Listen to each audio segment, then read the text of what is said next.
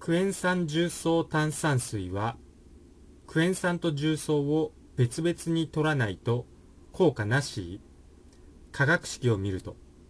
クエン酸トリナトリウムになります。消化体覚醒。クエン酸重曹炭酸水はクエン酸と重曹を別々に取らないと効果がないのか。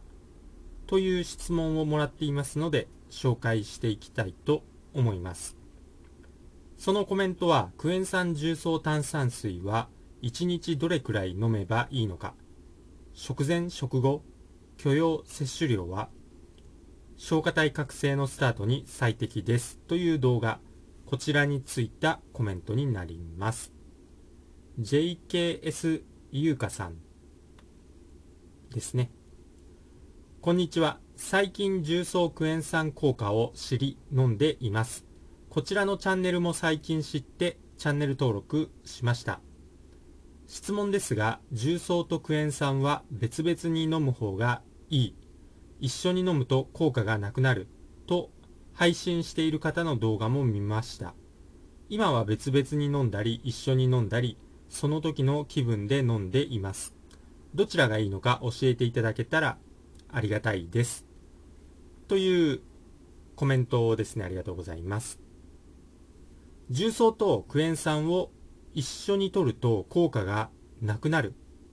というのはどういうことでしょうか？その配信者さんはどんなことを言っていたんでしょうか？そこが基本的にちょっとわからないんですけどおそらく、まあ、勝手なこっちの考えなんですけど酸性とアルカリ性。クエン酸が酸性で重曹がアルカリ性なんで中和されてしまう。そんな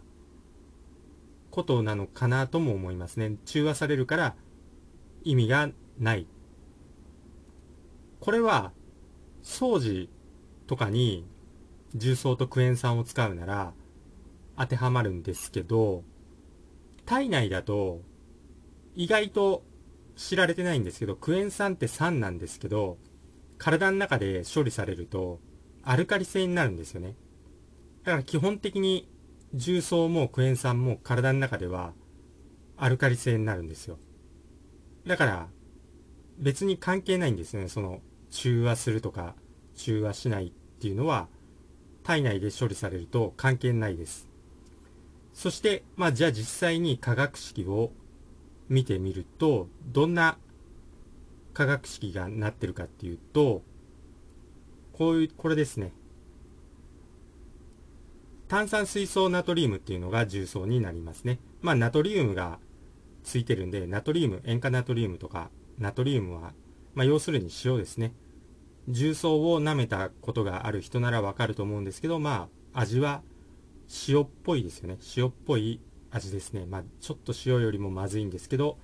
塩っぽい味ですね。結構化学式自体は難しいんですけどクエン酸と炭酸水素ナトリウム重曹をプラスするとクエン酸トリナトリウムと水と二酸化炭素になるんですよね。で、結局これどういうことが言えるかっていうと、重曹とクエン酸足すと、クエン酸トリナトリウムになるだけなんですよね。で、結局別々に飲もうが一緒に飲もうが、その、必要成分っていうのは変わらないんですよ。クエン酸も入ってるし、別に変な物質になるわけじゃないし、炭酸ナトリウムというか、炭酸水素ナトリウムも別にナトリウムがこう消えるわけでもないんで、クエン酸トリナトリウムになるだけなんで、まあ、はっきり言ってしまうと別々に飲もうが、一緒に炭酸水として飲もうが、あまり関係がないっていうことですよね。ちなみに、その炭酸になるのはこの二酸化炭素が出るからですね。二酸化炭素が炭酸になります。だから、その配信者は何が効果がなくなるのかがちょっとよくわからないですね。この二酸化炭素が抜けるのが効果がなくなるのか、いまいちこのちゃんと化学式を見ても何の効果がなくなるのかがさっぱりわからないですね。クエン酸っていうのは結構結びつくと吸収とかが良くなるんですよ。例えば、あの、私の場合はクエン酸と重曹の他にこう、にがりとか、まあ、にがりっていうのはマグネシウムですね。マグネシウム入れたり、まあ、リンゴ酢。まあ、これも酸性なんですけど、だから入れたりっていう混ぜてますよね。混ぜるとどうなるかっていうと、クエン酸とマグネシウムが結びつくと、クエン酸マグネシウムになるんですよ。で、クエン酸マグネシウムは、ただのマグネシウムよりも吸収力が良くなって、体に取り込みやすくなります、マグネシウムが。だから、にがりとかは入れた方がいいんですよ。その、クエン酸重曹炭酸水に、にがりとか高濃度マグネシウムとか入れた方が、吸収力も良くなります。そのまま、にがり水を飲むよりも。塩を舐めるよりも、クエン酸に混ぜたり、酢を混ぜたりした方が、マグネシウムの吸収力が高くなりますんで、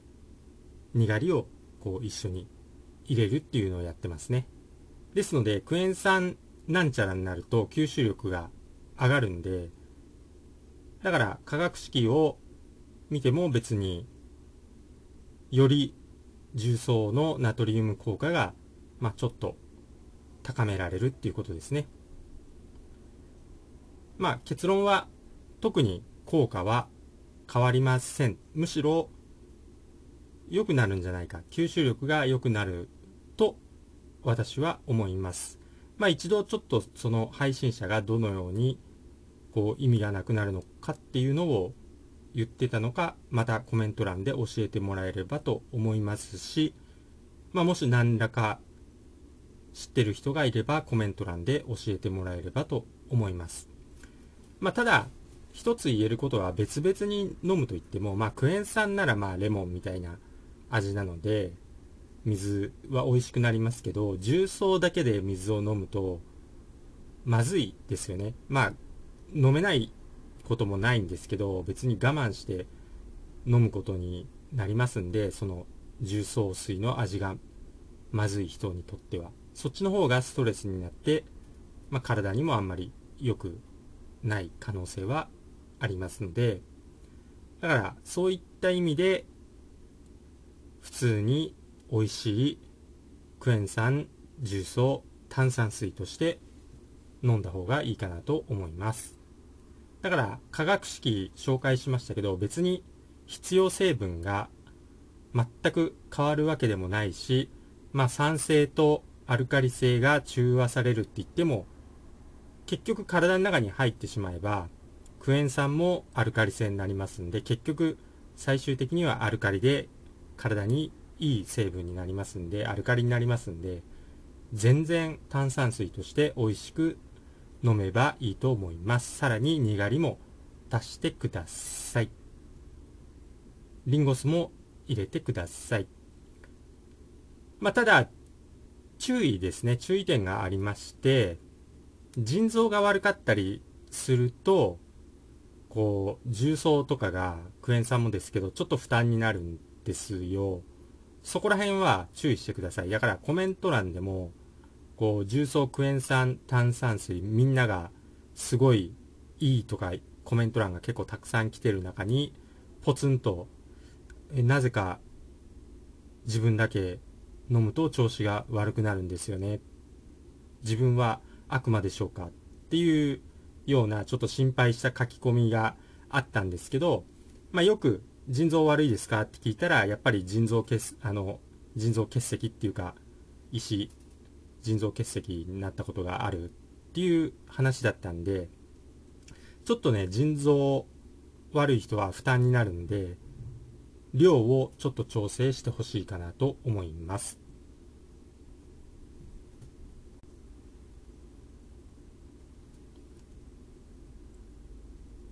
実際に重曹に関してはその高血圧の人が、まあ、重曹がいくら良くてもこう重曹を取ると血圧が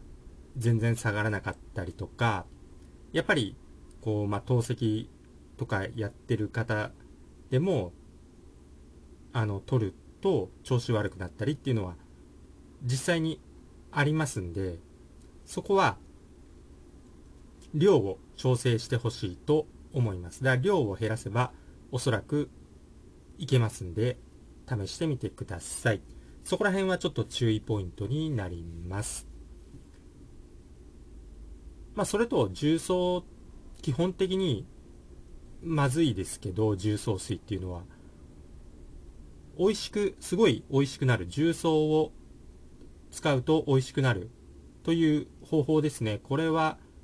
メンバー限定動画にアップしましたので、メンバーシップになっている人は、メンバーの限定動画をチェックしておいてください。そしてちょうどコメント欄も役に立ちますね。ちょうどさっき話した、まあ、高血圧を経験して、こうまあ糖尿病とさらに脳出血で地獄を見てそこから生還した方の、まあ、重曹に関する体験談ですね。そしてその使い方とか、あと、まあ、透析離脱を目指している、いろいろやってる方からの、まあ、その重曹の